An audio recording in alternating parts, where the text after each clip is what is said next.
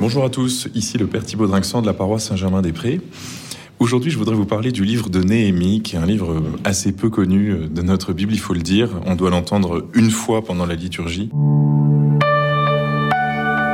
Ce livre-là fait partie du corpus euh, des livres de sagesse dans la Bible hébraïque. Dans la Bible catholique, il est plutôt rangé avec les livres historiques parce qu'il se situe euh, dans l'histoire d'Israël au retour de l'exil à Babylone au moment où les Juifs qui avaient été déportés par Nabucodonosor à Babylone s'en reviennent à Jérusalem. C'est euh, le premier mouvement sioniste. Évidemment, il ne faut pas entendre ce mot-là dans le même sens que, celui euh, qui a eu cours au XXe siècle et qui continue aujourd'hui euh, dans l'État d'Israël.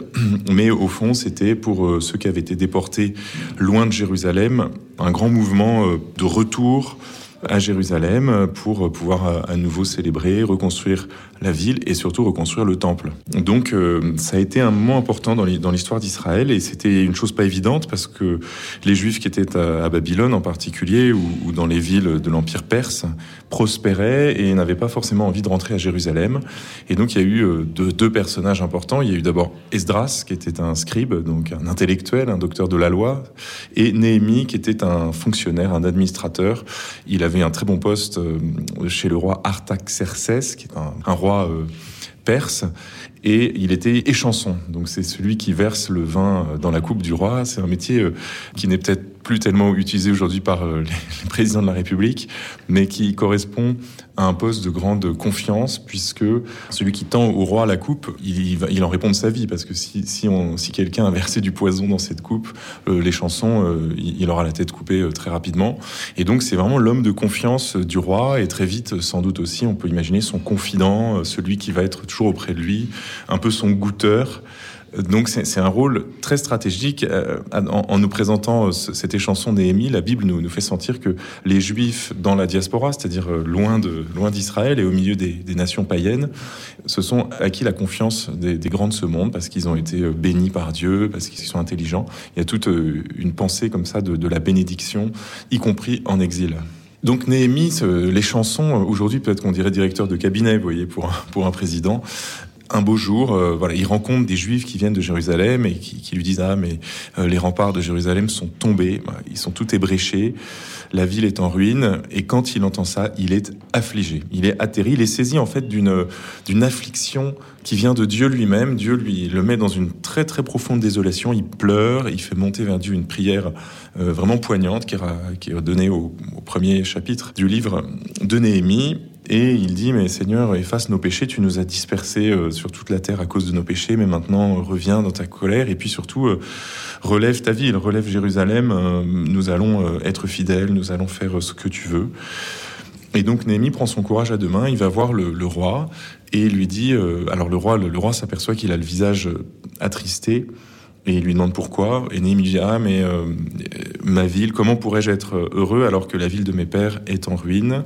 Et alors le roi, euh, aussitôt, comprend qu'il y a là une demande très subtilement amenée.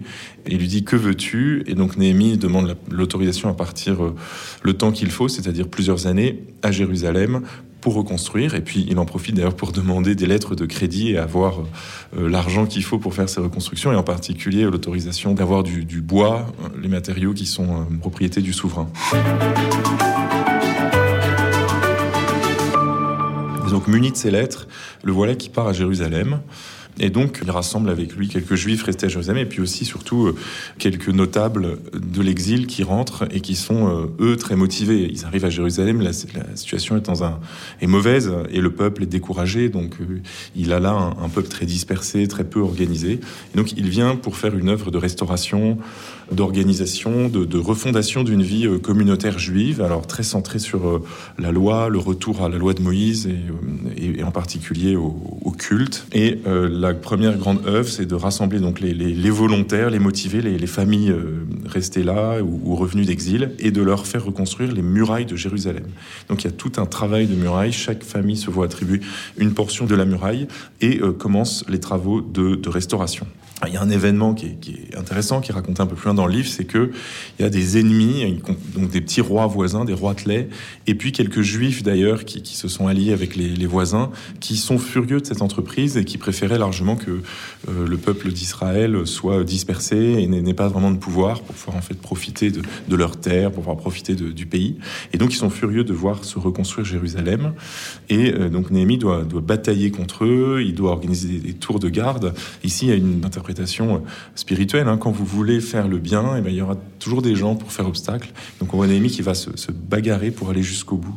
Finalement, euh, Néhémie réussit euh, à reconstruire le temple, euh, d'abord la muraille et puis le temple, et il va organiser une grande fête de lecture de la loi, parce que finalement, à travers la reconstruction de la ville, c'est d'abord et avant tout la reconstruction de la fidélité d'un peuple à son Dieu qui est en jeu. Et euh, le but n'est pas uniquement d'avoir une belle ville bien, fortifiée, mais surtout de revenir de tout son cœur à Dieu. Et donc il organise une grande lecture de la loi, c'est une grande, une grande, liturgie avec euh, tous les prêtres, les lévites, tout le peuple assemblé. Donc on lit la loi, il faut la traduire parce que la langue hébraïque a été un peu oubliée pendant ce temps-là et l'expliquer. Et donc, euh, il lit, les, prêtres expliquent. Et alors, c'est Esdras, le, le, scribe Esdras qui lit. Il y a des interprètes, hein, les lévites, les prêtres et le peuple qui, rend grâce à Dieu, mais ils sont affligés parce qu'ils se rendent compte qu'ils avaient oublié cette loi, ils n'avaient euh, pas observé finalement tous ces préceptes. Ils se disent, mais au fond, c'est pour ça que Dieu nous avait déportés, une espèce de prise de conscience collective que on avait oublié la loi. Et puis finalement, euh, Esdras et, les prêtres disent, mais ne vous affligez pas, ne prenez pas le deuil, ne pleurez pas. C'est un jour de joie, on se réjouit, on fait la fête, et on finit par dire, la joie du Seigneur est votre rempart c'est une joie collective qui correspond à, la restauration de Jérusalem.